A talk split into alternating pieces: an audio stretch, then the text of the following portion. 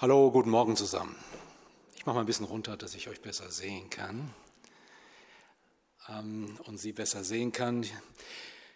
Ja, ich freue mich, dass ich noch mal in Kirchen bin. Vor 30 Jahren etwa gefühlt, ein halbes Jahrhundert, äh, bin ich zum ersten Mal äh, äh, eingeladen worden äh, in die Freusburger Mühle.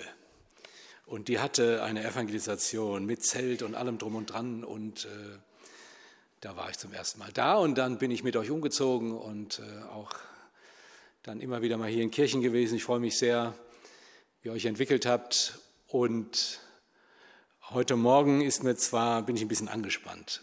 Also ich bin verheiratet, ähm, wir haben vier tolle Kinder, erwachsene Kinder, zwei Söhne, zwei Töchter, immer abwechselnd.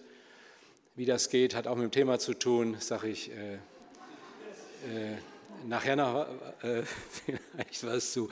Zwei süße Enkelchen, auf die ich mich ganz doll freue, die besuchen mich äh, heute Nachmittag oder uns. Hätte gar nicht gedacht, man hört das immer, dass die Opas so hin und weg sind bei so zwei, äh, zwei kleinen süßen Mädchen. Und äh, ich erlebe das alles nochmal ganz anders als bei meinen eigenen Töchtern.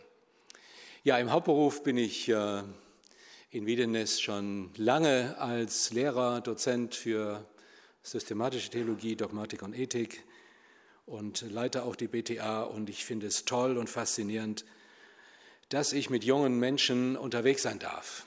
Die fordern mich heraus, ich sie auch und äh, es ist einfach klasse, ähm, gemeinsam zu fragen, wie sollen wir als Christ in dieser Welt leben. Ich bin eingeladen worden von den Ältesten dieser Gemeinde. Und äh, das war vor ein, anderthalb Jahren, den Termin habe ich gesaved und vor ein paar Tagen dann gefragt, um was geht es denn eigentlich thematisch? Und da hat mich fast der Schlag getroffen. Es ging um Sex. So sind sie, eure Leiter. Die heißen Kartoffeln muss ich jetzt aus dem Feuer holen, aber es ist richtig, ist gut. Von außen, ich fahre nachher gleich ganz schnell wieder weg und dann äh, könnt ihr mit eurer Leitung sprechen, was, was habt ihr denn da gemacht? Also es ist eine enorme Herausforderung, über Sex zu sprechen. Ähm, und ich habe das Thema, die Predigt genannt, heiliger Sex. Und ich möchte jetzt wirklich die Gelegenheit geben, ich war eben doch ein bisschen erschrocken, das Altersspektrum reicht von äh, anderthalb bis 85 äh, gefühlt. Und äh, in der Tat, es gibt auch sicher eine Kinderveranstaltung parallel. Ich werde re Klartext reden. Also und äh, das ist bei dem Thema Sex so. Man kann das hinterher nachhören. Es wird aufgenommen. Es ist, es ist, das möchte ich äh, in Zeiten politischer Korrektheit sagen, nicht diskriminierend, sondern Schutz und dass sich keiner hier schämen muss und äh, keiner direkt von Anfang an äh, geschockt wird und sagt, nie wieder gehe ich in diese Gemeinde. Mm, ich würde auch bitten, die Fenster zu schließen dass, äh, und die Türen.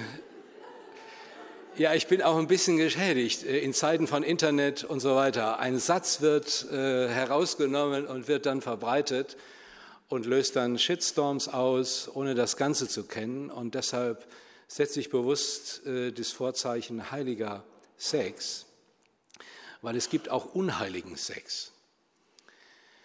Und ähm, ich werde heute nicht annähernd äh, dieses Geheimnis, dieses Thema äh, umfassend behandeln können, nicht annähernd. Und wir müssten eigentlich dazu mehrere Seminare machen. Aber wir alle sind Betroffene.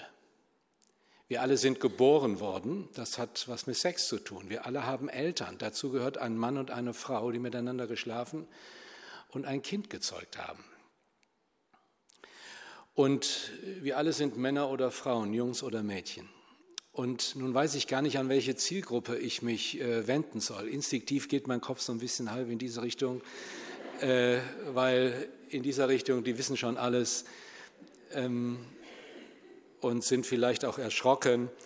Äh, aber das, nein, sie leben ja auch in dieser Welt. Und wie gehen wir das, äh, das Thema an?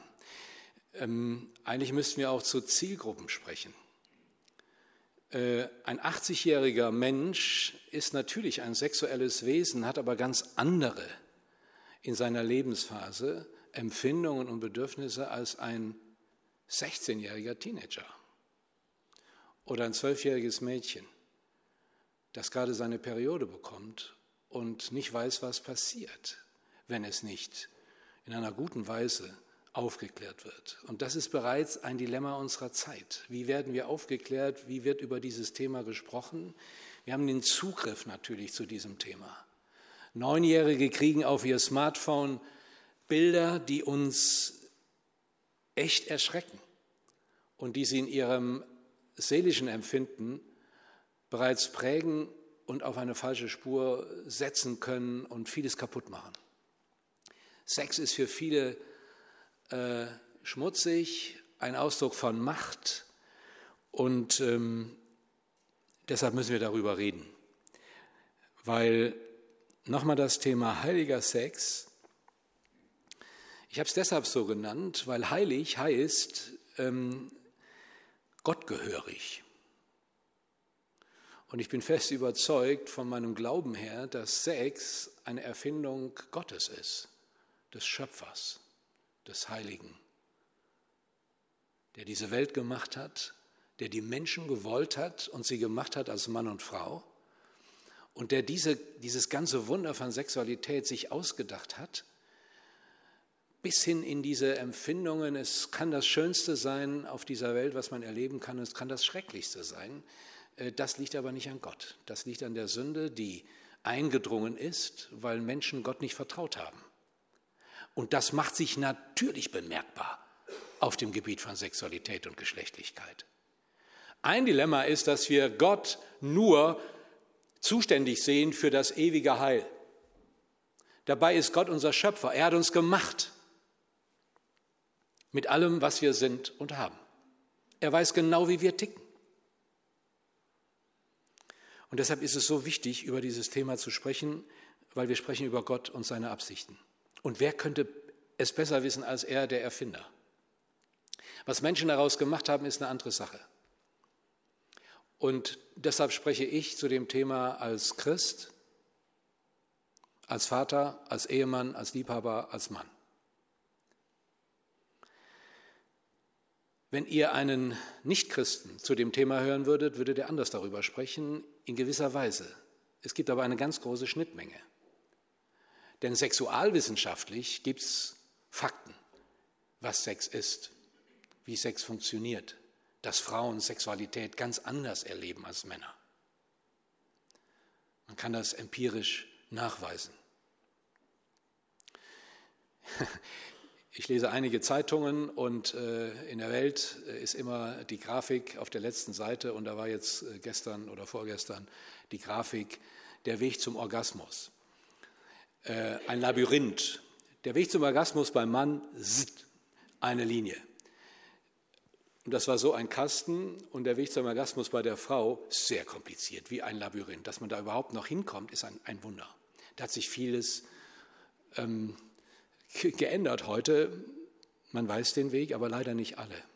Überhaupt so ein Wort in den Mund zu nehmen auf der Kanzel im Hauptgottesdienst sonntags morgens in der Brüdergemeinde in Kirchen.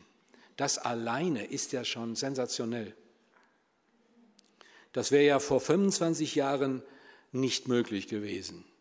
Da habe ich, glaube ich, mal einen Jugendabend zu dem Thema gemacht. Da gab es euch noch nicht alle. Äh, aber ich finde es aber gut, dass wir heute darüber offen sprechen können. Ist auch Zeichen einer veränderten Kultur, für die Offenheit und Ehrlichkeit wichtig ist und auch Ausdruck unserer Zeit. Das war nicht immer so. Alte Menschen, also meine Großeltern, da wurde in der Kirche nicht über dieses Thema gesprochen. Es gab Schriften, es gab ein Buch von Theodor Bouvet, die Ehe. Und das wurde mit hochrotem Kopf äh, dann gelesen, weil der war ein Arzt und Psychotherapeut und sprach und schrieb ganz offen. Aber viele haben ja auch gesagt von älteren Menschen, wir wussten überhaupt nicht, wie was geht. Die Hochzeitsnacht war der erste Schock. Und das hat oft auch zu Prüderie, zu Doppelmoral, zu verschämtem Schweigen geführt, zu einem stillen Leiden an der Sexualität, weil man darüber nicht sprach. Und nur wenn Freundinnen, auch christliche Freundinnen unter sich waren und eine sagte, also, boy, mein Mann, hätte ich nicht gedacht, dass er so unromantisch über mich herfällt im Bett und fast jeden Tag will. Tja, nickt die andere und nippt am Kaffee, so sind die Männer. Es gibt zum Glück auch andere Beispiele. Aber es ist ein Riesenthema. Vergewaltigung in Ehen, auch in christlichen, das ist ein Tabu. Und doch geschieht es häufiger, als wir ahnen.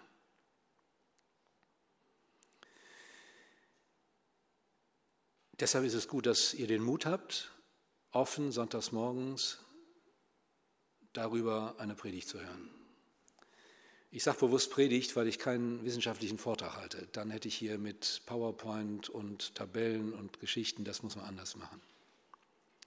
Die Bibel, und das finde ich faszinierend, redet, das ist kein Protest, wir haben eben miteinander gesprochen, er hat einen anderen Termin. Friede, Bruder.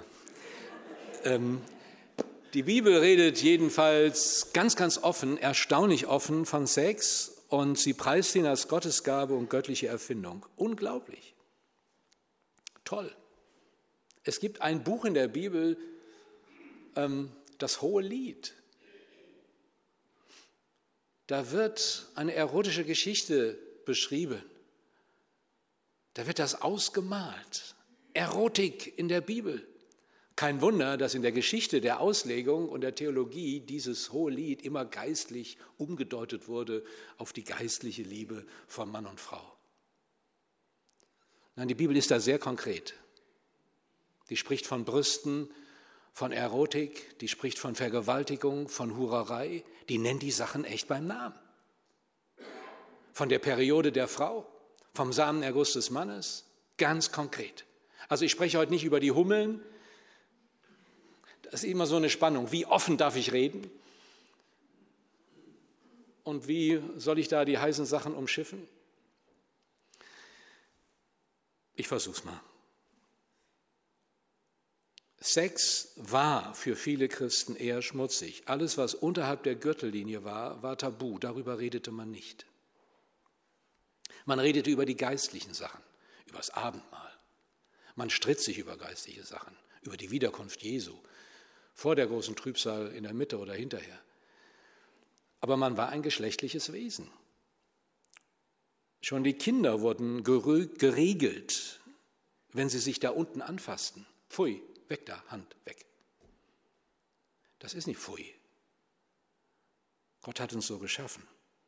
Selbstbefriedigung war eine große Sünde. Es wurde gewarnt, es wurden Schauermärchen erzählt. Das könnte Schäden im Gehirn verursachen und noch schlimmer den Verlust des Heils mit sich bringen. Und es gab einen biblischen Querverweis auf Genesis 38, Onan. Da kam auch dieses schreckliche Wort her, Onanie. Gott tötete den, weil das war böse. Onanie ist böse. Dabei hat diese Geschichte in Genesis 38 überhaupt nichts mit Selbstbefriedigung zu tun. Überhaupt nichts. Völlig was anderes.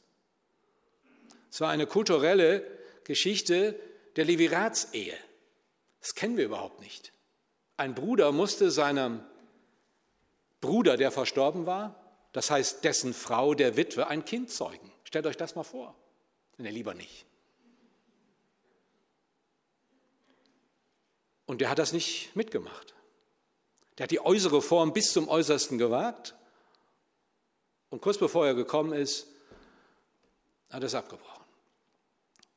Also nichts mit Selbstbefriedigung. Das wird deutlich geschrieben. Aber es passte und hat Generationen von jungen Männern und auch Frauen ein schrecklich schlechtes Gewissen gemacht. Und das hat eine lange Tradition in der Geschichte der Kirche. Alles, was mit sexueller Lust zu tun hat, ist sündig, böse und steht unter dem Gericht. Kein Wunder, dass Christen verklemmt sind, was Sex angeht. Kein Wunder, dass sie ein Doppelleben führen, was Sex angeht. Ich war ein junger Pastor, da kam zum ersten Mal ein Manager zu mir in die Seelsorge und bekannte, ein frommer Mann, dass er Affären hatte. Ihn hat es nicht mehr losgelassen. Dieses schlechte Gewissen, dieser Druck. Und das war ein Problem, aber es ist gut, darüber sprechen zu können.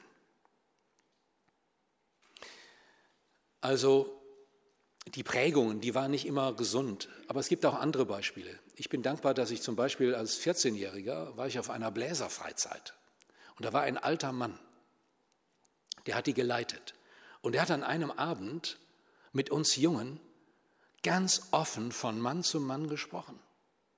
Ich habe nur Bauklötzer gestaunt. Wie respektvoll, wie konkret, wie hilfreich der über Sexualität sprach. Über nächtlichen Samenerguss, was das alles auf sich hat, warum, wieso, weshalb, wofür, wie Frauen ticken und Männer so ganz anders und Mädels und dass man respektvoll mit denen umgeht und nicht wie das heute geschieht, unterirdisch und abartig über Frauen gesprochen wird und über Mädchen?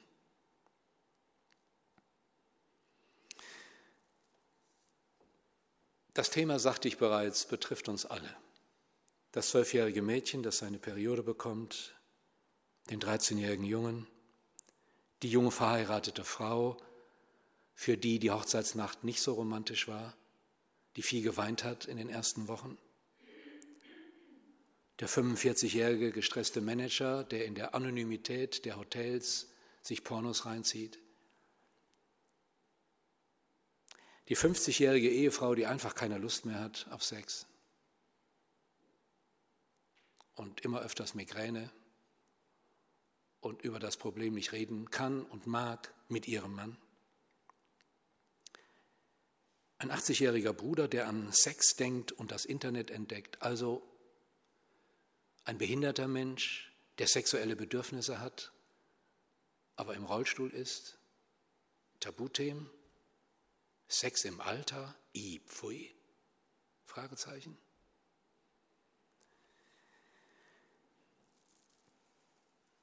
Ganz zu schweigen von denen unter uns, die mit 14, 15 merken, ihre geschlechtliche, ihre sexuelle Orientierung richtet sich auf das eigene Geschlecht. Ich bin lesbisch oder schwul. Das darf aber keiner wissen in der Gemeinde. Ich habe einige Freunde, die homosexuell sind und die ihre Gemeinde unter großen Schmerzen verlassen haben, bevor das auffliegt und ihre Familien in Misskredit kommen. Missionarinnen, die lesbisch sind, gibt es nicht. Doch. Älteste, die Probleme haben mit Sex, gibt es nicht. Doch. Ich möchte versuchen, auf drei Fragen einzugehen. Erstens, welche Vorstellungen prägen uns im Blick auf Sex? Zweitens, was sagt Jesus über Sex und warum sollten wir uns an ihm orientieren? Und drittens, was heißt das für uns heute im 21. Jahrhundert? Sehr ambitioniert, ich habe wenig Zeit, es geht los. Anschnallen, Lehne, aufrechtstellen, das Rauchen einstellen und wir sind als Christen immer, auch Kinder unserer Zeit. Wenn ihr alte Bilder seht von euren Großeltern und deren Freunden, seht ihr äußerlich, sie sehen genauso aus, Christen wie Nicht-Christen. Wenn ihr heute junge Leute seht, sie sehen genau aus wie junge Leute, die nicht in den Gottesdienst kommen und nicht Christen sind. Und das ist gut so. Wir sind Kinder unserer Zeit. Und unsere Zeit ist sehr, sehr stark geprägt, unsere Kultur ist sehr, sehr stark geprägt äh, von Denkmustern der Moderne und auch von den Medien. Die Medien haben einen unglaublich starken Einfluss, so stark, dass wir mit der Predigt überhaupt nicht mitkommen, wenn Gott nicht ein Wunder tut. 30 Minuten Predigt muss wie viele halbe Stunden pro Woche kompensieren? Das ist schon eine Menge. Laut Economist gibt es sieben bis 800 Millionen Erotikseiten weltweit. Und die werden angeklickt. Ist ein riesen Traffic. Internetsex, Online-Dating, Seitensprungportale, unzählige Animationen, Tinder-Apps auf dem Smartphone. Also Sex ist allgegenwärtig. Sogar im US-amerikanischen Wahlkampf geht es um Sex. In einer noch nie dagewesenen Art und Weise. Respektlos und unterhalb der Gürtellinie. Seitdem das Video und das Interview mit Donald Trump äh, aufgetaucht ist, der so sexistisch und entwürdigend und niederträchtig über Frauen redet, ist das ein Skandal, aber er wehrt sich bis zuletzt. Notfalls zieht er seine ganze Partei mit rein. Der bewirbt sich um das höchste Staatsamt dieser Welt. Welche Menschen regieren diese Welt? Wir hören in den, in, in den Medien von vielfachem Missbrauch von Kindern, auch in Kirchen, in Vereinen, in Familien.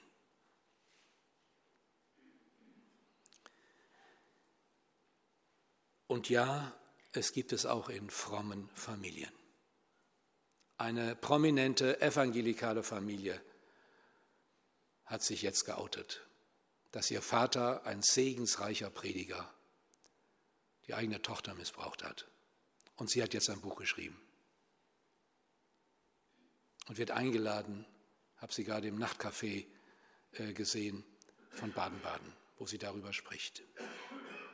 Wie geht sowas? Wie kann sowas sein? Der eigene Vater, ein frommer, gesegneter Mann. Vor ein paar Tagen demonstrierten in den Großstädten dieser Welt vor allen Dingen junge Frauen und Männer schwarz gekleidet, sich den Mund zugetaped, A21, gegen Menschenhandel und Prostitution eines der umsatzstärksten Gewerbe in dieser Welt.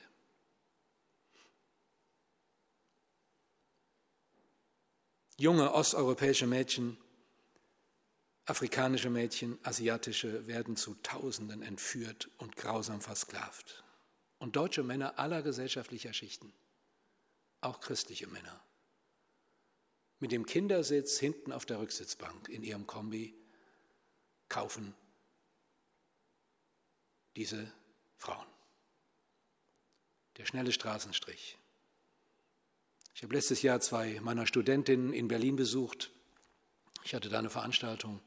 Sie machten ein Praktikum in einer christlichen Organisation, die sich um diese Frauen kümmert, die sie besucht. Und ich habe sie gefragt, ich habe sie zum Kaffee eingeladen. Was macht das mit euch? Wie schafft ihr das? Was macht das mit eurem Männerbild? Und dann sagen die, wir haben schon geschluckt. Das ist schon heftig.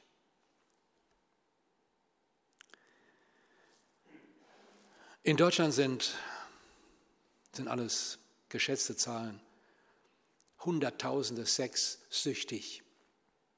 Ich will das jetzt nicht weiter ausführen, ihr wisst das ja alles. Aber ich will versuchen, wie erleben wir Sex?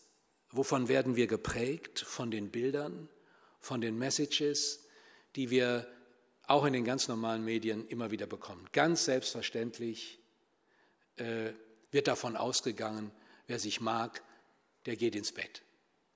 Diese Szenen, die prägen auf Dauer. Schwule Paare ähm, in den Medien. Es ist gut, dass sie nicht mehr diskriminiert werden. Die Lehrpläne für die Schulen in Baden-Württemberg, sexuelle Vielfalt, da geht es um mehr noch. Da wird ein neues Paradigma implementiert, schon bei Kindern und Jugendlichen, trotz des Protests von Elternverbänden und Lehrerverbänden. Sex hat auch was mit Ideologie zu tun. Das ist ein weiteres Thema. Auf Gender, Mainstreaming will ich heute Morgen gar nicht äh, eingehen. Aber was uns allen klar wird, ist, dass Sex ambivalent ist. Ambivalent ist diese Widersprüchlichkeit. Gut und schlecht, Segen und Fluch zugleich. Das war nicht ursprünglich so. Gott hat Sexualität ja sehr gut empfunden, rein empfunden. Adam und Eva waren nackt und sie schämten sich nicht. Wer sich heute öffentlich auszieht, der schämt sich oder er ist krank. Exhibitionisten werden zu Recht diskriminiert, bestraft. Das geht nicht. Aber wir erleben auch, dass eine Scham, die mit Sex verbunden ist, in der Öffentlichkeit auch systematisch kaputt gemacht wird und Menschen schamlos werden. Die feministischen Aktionisten, die jungen Frauen, die sich entblößen, ähm, ihre Brüste freimachen, als Femenaktivistinnen auftreten. Wir kennen die Bilder. Sex kann schön sein, das Schönste sein und auch das Schrecklichste, was Menschen erleben, wenn sie Missbrauch und Vergewaltigung erleben. Sexualität hat auch mit Macht zu tun und mit Ohnmacht. Und es ist wichtig, dass wir selbstbestimmt sind. Das ist ein weiteres Thema, auf das ich gerne eingehen würde. Kann ein Christ, der von Christus und von Gott bestimmt ist, selbstbestimmt sein? Ist Selbstbestimmung nicht Sünde?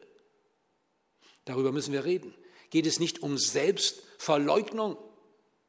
Das sind überhaupt keine Widersprüche, aber sie werden oft als Widersprüche gemacht. Es ist wichtig, es ist ein Zeichen von Würde, von Menschenwürde, so wie Gott es auch sich gedacht hat, dass wir selbstbestimmt sind, dass wir sagen Ja und Nein. Das will ich und das will ich nicht. Und in unserer Zeit zum Glück, spätestens seit den äh, Ereignissen in der Silvesternacht in Köln auf der Domplatte, wo Hunderte über tausend Frauen bekrapscht, sexuell, äh, wo Männer äh, übergriffig wurden, ist in unserer Gesellschaft klar, das geht gar nicht. Ein Nein heißt Nein.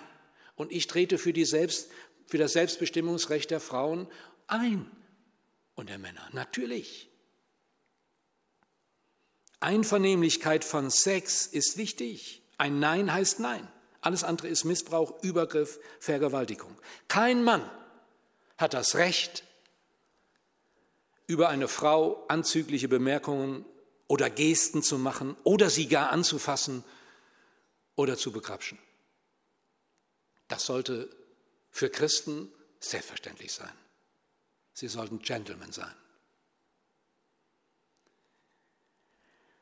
Was ist überhaupt Sex? Was ist überhaupt Sexualität? Jetzt muss ich doch einen kleinen Exkurs machen. Sex wird oft reduziert auf das eine. Sex ist viel mehr.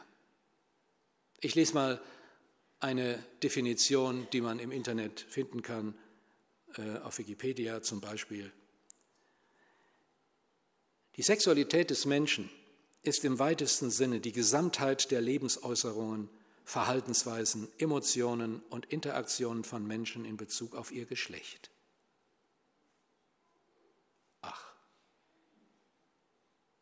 So harmlos, so allgemein. Nochmal, die Sexualität des Menschen ist im weitesten Sinne die Gesamtheit der Lebensäußerungen, Verhaltensweisen, Emotionen und Interaktionen von Menschen in Bezug auf ihr Geschlecht. Wenn ihr Emotionen zeigt, junge Frauen, Frauen, zeigt ihr das in einer geschlechtlich spezifischen und einzigartigen Weise. Wir Männer ticken anders, völlig anders. Auch im Blick auf Geschlecht, geschlechtliches Empfinden, sexuelles Empfinden, sexuelles Begehren. Ein junger Mensch anders als ein alter Mensch. Also man kann nicht einfach schematisch sagen, das ist Sex. Wenn wir heute von Sexualität reden und hören, dann denken wir oft nur an genitalen Sex, an das Äußerste, an Penetration, an Koitus, an Geschlechtsverkehr. Aber, aber Sexualität ist viel mehr. Sexualität fängt an mit, kann Romantik, kann ein Dinner bei Kerzenschein, kann ein Gespräch bei Latte Macchiato, kann das alles implizieren, ist es auch. Kann ein Blick, Kann eine Berührung, kann ein intensiver Austausch, kann Vertrauen und Vertrautheit implizieren. Das alles ja. Und das Dolle im Unterschied zu Tieren, und deshalb rede ich bewusst als Christ, der an die Schöpfung glaubt und nicht an Zufall und Notwendigkeit und Evolution. Das sind ja alles nur Modelle und Versuche. Bin ich der Überzeugung, mit allen Sexualwissenschaftlern, dass Menschen im Unterschied zu Tieren Sexualität reflektieren können und beherrschen können und integrieren können in ihr Leben und auch in ihre Wertvorstellungen. Man ist nicht Opfer von Sexualität. Man kann nicht entscheiden, ob ich als Junge oder als Mädchen auf die Welt kann. Das haben auch die Eltern nicht entschieden. Kleine Entwarnung, ich habe keinen Trick, warum wir Sohn, Tochter, Sohn, Tochter äh, haben. Ähm, werden auch vier Söhne oder vier Töchter haben können. Und das ist wichtig. Ich muss nicht Opfer sein meiner Sexualität. Ich darf sie ganz bewusst annehmen. Ich darf sie gestalten. Ich darf sie diese Macht beherrschen. Sexualität ist mehr als Blümchen. Sexualität ist eine Power. Stark wie der Tod, sagt die Bibel.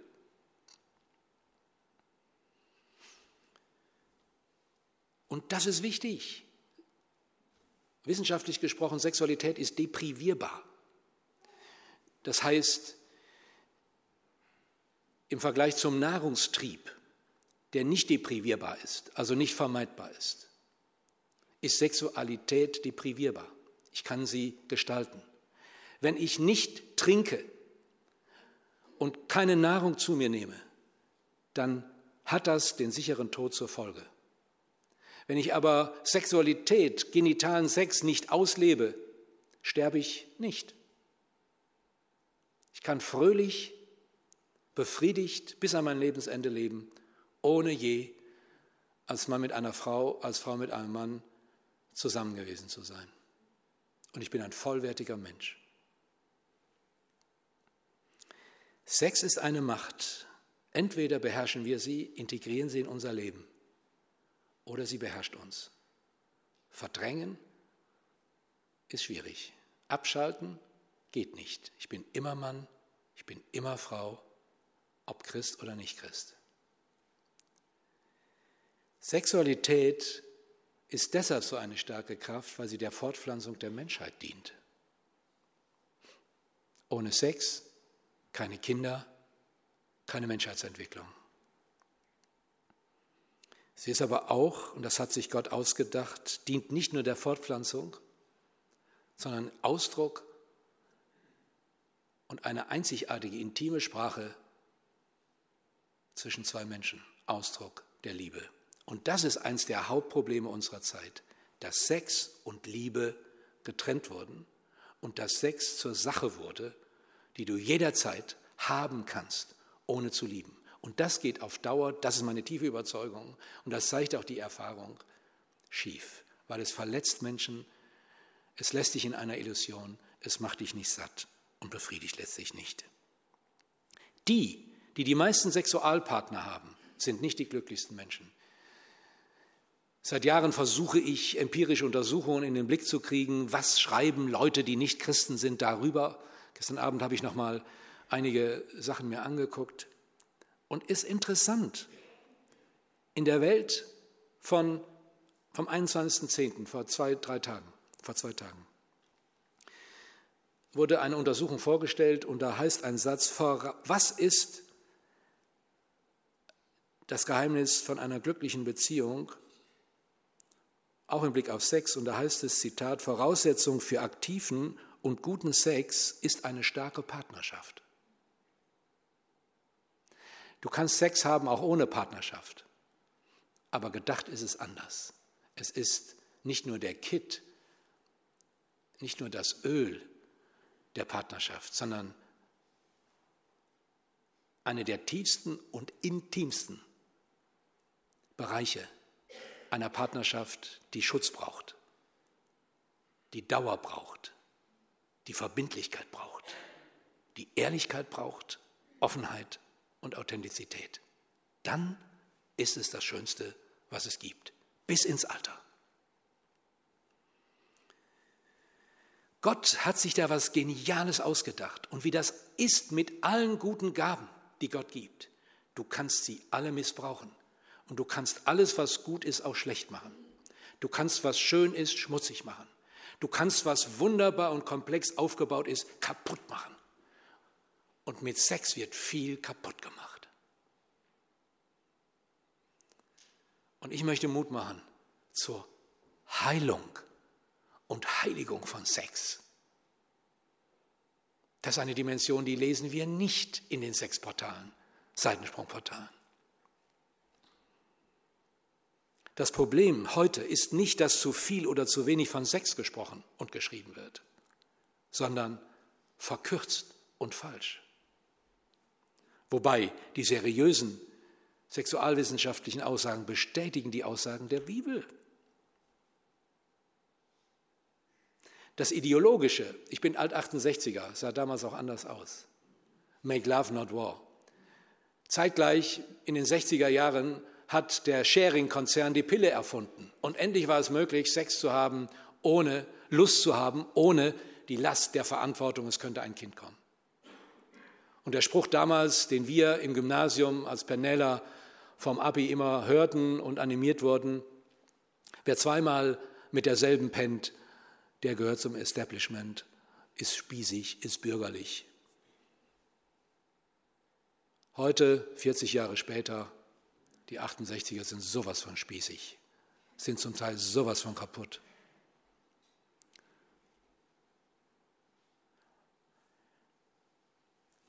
Wo Sex aus der personalen Beziehung, aus der verbindlichen Partnerschaft herausgelöst wird und als Sache gesehen wird, depersonalisiert und konsumiert wird, wird es problematisch.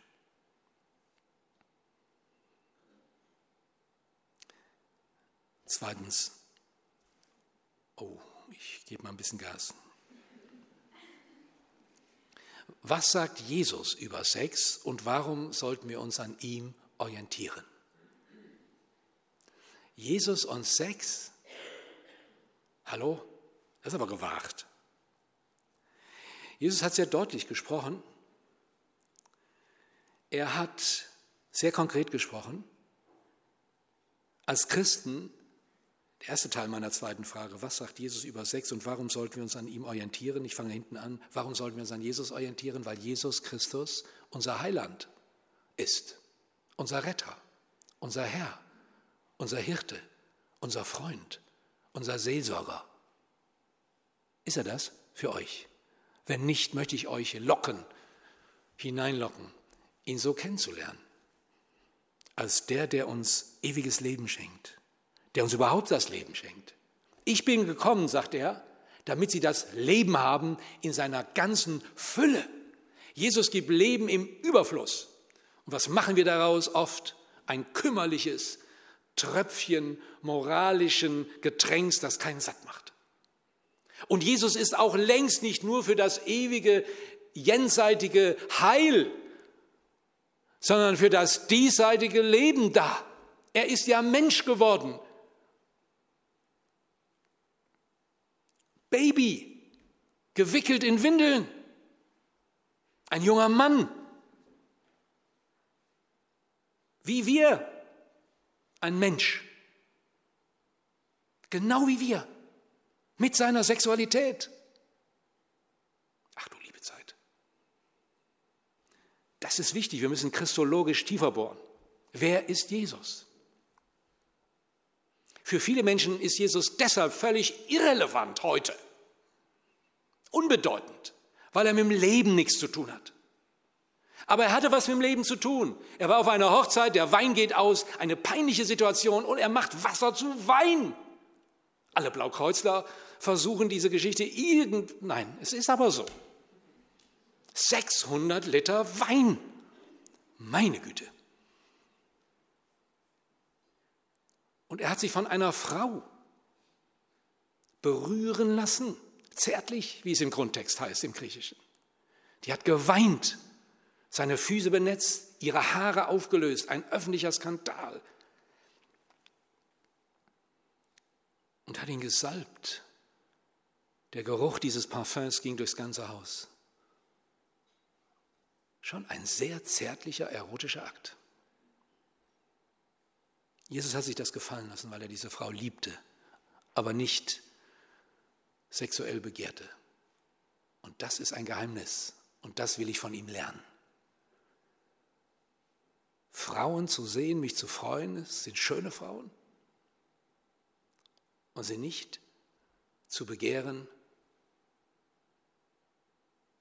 Eieiei. Das sagt Jesus. Jesus lehrt seine Jünger beten im Vater unser, dein Wille geschehe wie im Himmel, also auf Erden. Also entweder hat Jesus Bedeutung für meinen Beruf, für meine Ehe, für meine Beziehung, für meine Geschlechtlichkeit, für mein Geld. Oder warum sind wir hier in der Gemeinde? Was wollen wir? Wir möchten mit ihm leben im Alltag und das impliziert mein Verhältnis zum Geld. Das impliziert mein Verhältnis zu meiner eigenen Geschlechtlichkeit und zur Sexualität und zur Beziehung. Ich könnte jetzt stundenlang und möchte es am liebsten erzählen, wie Menschen Jesus so erleben und wie das ihr Leben geändert hat. Zachäus, ein Betrüger, ein Kollaborateur, der verhasst war in seinem eigenen Volk, weil, weil er mit den Römern äh, äh, kooperierte und ähm, Jesus begegnet ihn, will Gemeinschaft mit ihm und das hat ihn so geflasht, äh, dass dass er gesagt hat, Herr, ich ändere mein Leben. Ich, was ich betrogen habe, das, das mache ich wieder gut. Jesus braucht überhaupt nichts zu sagen. Jesus ist kein Morallehrer. Jesus ist der Lebensbringer, der Heilmacher, der Versöhnungsbringer. Das ist Jesus. Zeitlich und ewig. Er ist versucht worden, allenthalben wie wir, doch ohne Sünde heißt es. Deshalb kann er uns verstehen in unseren Versuchungen. Ja, wir haben als Männer Versuchungen, vielleicht andere als Frauen. Wir reagieren anders als Frauen. Wenn wir uns in der Unterhose äh, da äh, aufs Plakat äh, machen wollten, ich mit meinem Body und meiner Figur und meinem Alter, die würden ja alle Unfälle verursachen. Und das wäre ja völlig abtörend. Bei einer Frau ist das anders. Also wenn ein Mann diese Frau sieht. So sind wir halt gestrickt. Und wir müssen lernen, damit umzugehen und dürfen lernen, damit umzugehen. Augen schließen und einen Unfall machen oder sagen, schöne Frau, alles Photoshop, äh, gibt es ja eh nicht. Das ist ein weiteres Thema, was uns unter Stress bringt. Das ist ja alles gefaked, das ist ja alles Photoshop manipuliert. Kein Mensch, keine Frau, kein Mann, kein Model ist in Wirklichkeit so. Ich habe mit meiner Frau mal eine Reportage äh, gelesen über Models, warum die Drogen nehmen zum Teil, warum die so mager sind, warum die so schrecklich aussehen. Und die stehen unter einem unglaublichen Druck. Irgendwelche Männer geben vor, Size Zero, Größe 36, viel zu dick. Okay, weiteres Thema. Was sagt Jesus? Kurz drei Dinge. Er spricht auffallend oft über das Verhältnis von Männern und Frauen. Das Erste, was auffällt, ist eine enorme Wertschätzung Frauen gegenüber. Auch sündigen Frauen gegenüber, die keine Chance auf gesellschaftliche Anerkennung hatten. Und jetzt könnten wir viele Geschichten uns anschauen, wie Jesus mit Frauen umgeht, wie er sie anrührt, wie er sie heilt. Diese blutflüssige Frau ist für mich eine der ergreifendsten Geschichten und Zeugnisse, wie wertschätzend Jesus Frauen begegnet, wie er sie heil macht, wie er sie aufrichtet. Diese Frau, die zitternd vor ihm liegt, die religiös, gesellschaftlich geächtet war, die nur Heilung will, der wendet sich Jesus zu und sagt, Tochter. Und er richtet sie auf und sie geht aufrecht nach Hause. Die Ehebrecherin, auf frischer Tat ertappt, die keine Chance gehabt hätte die verurteilt Jesus nicht. Jesus spricht von Sünde, ohne den Sünder abzuwerten, und das finde ich beeindruckend. Wir sprechen von Sünde in einer Weise, die Sünder abwerten, die Sünder erst gar nicht zu uns kommen lassen. Weil sie sich, ich habe mich jahrelang als Siegerländer Hardcore-Pietist schlecht gefühlt. Warum? Weil ich immer eingetrichtert habe, da ist nichts Gutes, Römer 7, Egal was du machst, du bist durch und durch verdorben durch die Sünde.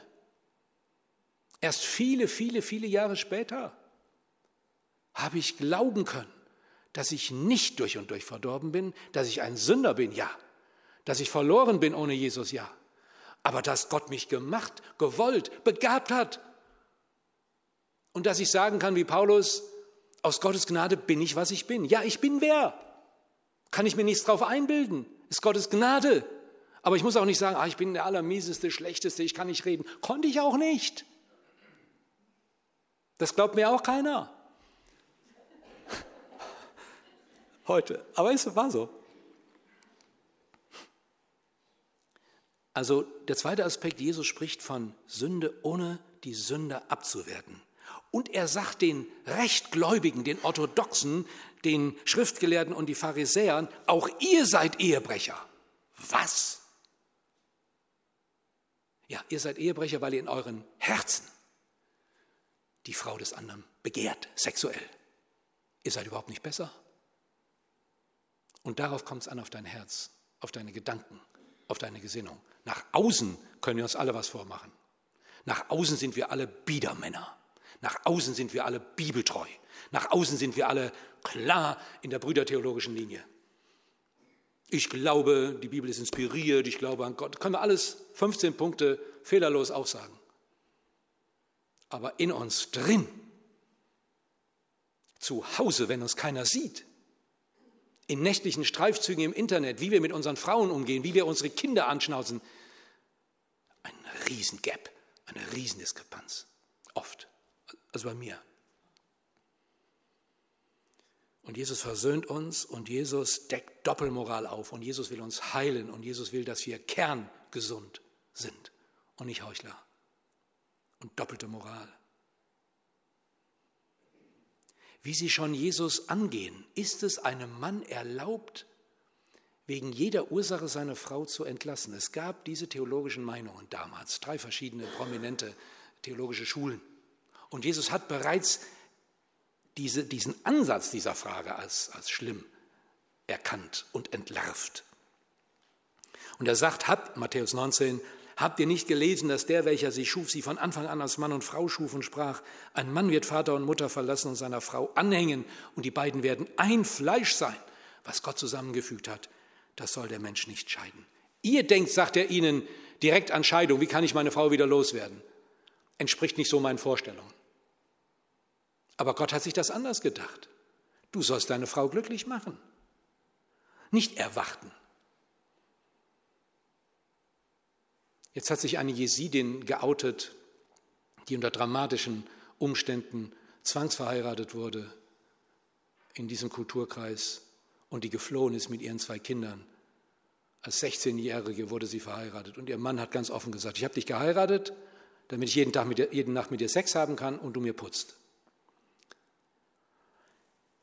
Es gibt auch christliche Varianten dieses brutalen, dieser brutalen Auffassung, aber Gott hat sich das ganz anders gedacht. Er hat uns sein Leben lang Zeit gegeben, uns auf unseren Partner, auf unsere Partnerin einzulassen und miteinander einen Weg zu finden in Liebe, den anderen glücklich zu machen. Eine andere Untersuchung auch ganz lapidar sagt, eine glückliche Beziehung ist, wenn es der Frau gut geht. Ja, stand nicht in einem christlichen Blättchen. Heilsbote stand in einer weltlichen empirischen Untersuchung. Abschluss. Jesus hat diese Antwort gegeben, um die Frauen aus der Willkür der Männer rauszuholen, um ihnen Würde zu geben. Es kann doch nicht angehen, dass die Männer sagen, wo es lang geht. Und die Frauen kuschen und passen sich an. Was ist das für ein Frauenbild, für ein Männerbild, für ein biblisches Menschenbild? Gott hat sie beide gleichwertig geschaffen in seinem Bild. Und Paulus schreibt, ordnet einander unter in Epheser 5. Achte den anderen und die andere höher als sich selbst. Und das kann man einüben, ihr Lieben. Das ist nicht nach einer Predigt verstanden. Wenn ihr nachher beim Braten zu Hause darüber diskutiert, was war denn das für eine Predigt? Was hat denn der da alles erzählt? Und euch der Bissen im Halse stecken bleibt und dann denkt daran nochmal und diskutiert es weiter. Jesus sprengte die Kategorien von richtig und falsch und Sünde und Bibeltreu. Was mich fasziniert an ihm und was die Jünger fasziniert ist, was Johannes in Johannes 1.14 schreibt. Wir sahen seine Herrlichkeit, Die Herrlichkeit eines eingeborenen Sohnes vom Vater, voller Gnade und Wahrheit. Wenn wir über Sex sprechen, über Beziehungen, dann ist das das Vorzeichen. Dann lasst uns darüber sprechen, voll Gnade und Wahrheit. Lasst uns wahrhaftig sein, lasst uns die Dinge beim Namen nennen und lasst uns die Gnade als Vorzeichen haben für die Wahrheit. Das ist wichtig, weil ich nachher zum dritten Punkt komme. Ähm, was heißt das jetzt für uns konkret? Heute. Jesus ging es nicht darum zu sagen, das ist richtig, das ist falsch. Jesus ging es einzig und alleine um das Reich Gottes, um die Herrschaft Gottes, dass Gott, der gute Herr, Herr ist in meinem Leben mit seiner Gnade, mit seiner Wahrheit und dass Jesus der Herr wird. Er hat uns gegeben den Geist der Kraft und der Liebe und der Selbstbeherrschung. Nur in dieser Kombination. Vor allen Dingen zeigt Jesus, dass er den Lebensdurst von Menschen stillen kann, und zwar nur er. Sex befriedigt dich nicht wirklich. Kein Mensch, keine Frau, kein Mann kann den anderen so glücklich machen, ihn so befriedigen, wie es nur der Ursprung des Lebens, der ist und tun kann, der sagt, ich bin das Leben. Wer von dem Wasser trinkt, das ich ihm geben werde, den wird nimmermehr dürsten in Ewigkeit. Der Durst nach Leben, der Durst nach Anerkennung, der Durst nach Liebe, der ist bei jedem da. Aber er wird nicht von Sex gestillt. Das Leben ist mehr als Sex. Ihr lieben Älteren, jetzt mal an die Ü60. Das Leben ist mehr als Sex, zum Glück. Und man kann sogar leben, ohne Sex zu haben. Man kann sogar ein super cooler Papst sein, ohne Sex zu haben. Man kann eine coole Nonne auf dem Skateboard sein, ohne Sex zu haben und zu poppen. Wie geht das denn? Ja, es geht, weil etwas Stärkeres in unserem Herzen und Leben ist. Wir sind ja keine Tiere, keine Hunde, die überall auf die nächstbeste Hündin zu rasen und sie bespringen. Das muss auch mal deutlich gesagt werden. Jesus hat die Korrelationen wieder gerade gestellt. So, drittens, ich sage ganz ehrlich, wie viele Minuten ich komme, ich versuche zu landen. Jetzt geht es auch ein bisschen schneller. Was heißt das für unsere Kultur im 21. Jahrhundert, für uns als Christen? Die Bibel lässt keinen Zweifel daran, dass Gott der Erfinder des Menschen und seiner Geschlechtlichkeit und Sexualität ist. Und weil er will, dass seine Menschen gut leben und glücklich werden, hat er eine unheimliche Power in sie hineingelegt, die Kraft der Sexualität, der Geschlechtlichkeit. Und sie zu beherrschen und zu domestizieren, hat er ein Institut gegeben, eine Ordnung, eine Ehe und hat gesagt, deshalb wird ein Mann seine Vater und seine Mutter verlassen und seiner Frau ankleben. Und die zwei werden ein Fleisch. Und Jesus sagt, Matthäus 19, was Gott zusammengefügt hat, soll der Mensch nicht scheiden. Das heißt, die Ehe ist ein Schutzraum, in dem Sexualität, in dem Liebe und Intimität wachsen, gedeihen und gestaltet werden kann. Und gleichzeitig hat die Ehe so viel Frustpotenzial, dass wir gezwungen sind, uns zu verändern. Und das ist in der Übung. Wenn du dich nicht verändern willst, brauchst du nicht zu heiraten. Wenn du nur einen Partner willst, kannst du auf Tinder schneller fündig werden. Wisch und weg. Aber wenn du die ursprünglichen Absichten Gottes willst, der viel mehr will, als wir leben, dann wende dich an ihn. Auch singuläres Leben ohne Sexualität, genitale Sexualität, ist ein vollwertiges und befriedigendes und sinnerfüllendes Leben. Dieses biblische Grundkonzept gilt zu allen Zeiten durch alle Kulturen. Das ist meine Überzeugung. Das ist das Erste. Das Zweite ist, dass aber dieses Grundkonzept schon in der Bibel in unterschiedlichen kulturellen Schattierungen Risiken und Nebenwirkungen dargestellt wird. Also zum Beispiel, dass fromme Gottesmänner zwei Frauen hatten oder vier oder tausend. Ui. Keiner würde sich heute auf die Bibel berufen, wenn er sagt, ich will eine zweite Frau. Oder wie im Islam mindestens vier oder maximal vier. Nein, wir glauben an die Einehe, natürlich an die Monogame, aber sie war zur Zeit Jesu ganz anders. Da wurden Frauen, heirateten Frauen mit 14 Jahren. Die Mutter, die eigene Mutter von Jesus, die Maria, die war etwa 14 Jahre, als sie Jesus gebar. Das ist heute in unserer Kultur, nach unserem gesetzlichen Empfinden, eine Kinderehe, die verboten wird. Man darf bei uns in Deutschland frühestens und mit Ausnahme, wenn Bedingungen erfüllt werden, ab 16 heiraten. Und es ist ja gerade ein ganz großer Diskurs, dass unser Justizminister was machen soll, damit die Kinderehen, durch die vielen Flüchtlinge, die Kinderehen haben, dass das verboten wird. Also wenn das so war, wenn Frauen sehr früh geheiratet haben, wann heiraten sie heute im Schnitt? Heute, 2015, 2016, ist das Durchschnittsalter der Eheschließungen bei 31, 32. Von 14 bis 32 sind 18 Jahre. Wie sollen junge Menschen voll im Saft und in der Kraft von 18 bis 32 mit ihrer Sexualität, oder mit 14, oder sie werden ja noch viel früher geschlechtsreif, mit 12, die Mädchen mit 11 vielleicht schon die Periode. Wie sollen sie bis 32, 20 Jahre abstinent leben? Einfach den Schalter? Und dann hören sie in der Gemeinde, vor der Ehe darfst du nicht. Sie hören überhaupt, ich habe immer jahrelang nur gehört, was ich nicht darf. Ich habe nie gehört, was ich darf und soll und wie es geht. Also das ist eine Herausforderung. Da reicht es nicht zu sagen, Sex gehört in die Ehe, Punkt. Iss einen Apfel, streng dich an, studier mal fleißig, treib Sport und dann beten wir und dann wird das schon. So wird das nicht. Paulus schreibt im Korintherbrief, wer sich nicht enthalten kann, soll heiraten. Hallo, ich kann aber nicht heiraten, ich habe überhaupt kein Geld. Ich muss mein BAföG zurückzahlen. In Köln sind die Mieten schweineteuer. Papa, dann bitte. Ja. Uh, hm. Also ich, keine Angst, ich mache jetzt keine Kasuistik. Ich äh, schließe jetzt nicht mit einer, mit einer Liste von 100 Punkten wie man das richtig macht, sondern ich möchte euch versuchen, wie wir das heute können, kleine Hinweise zu geben.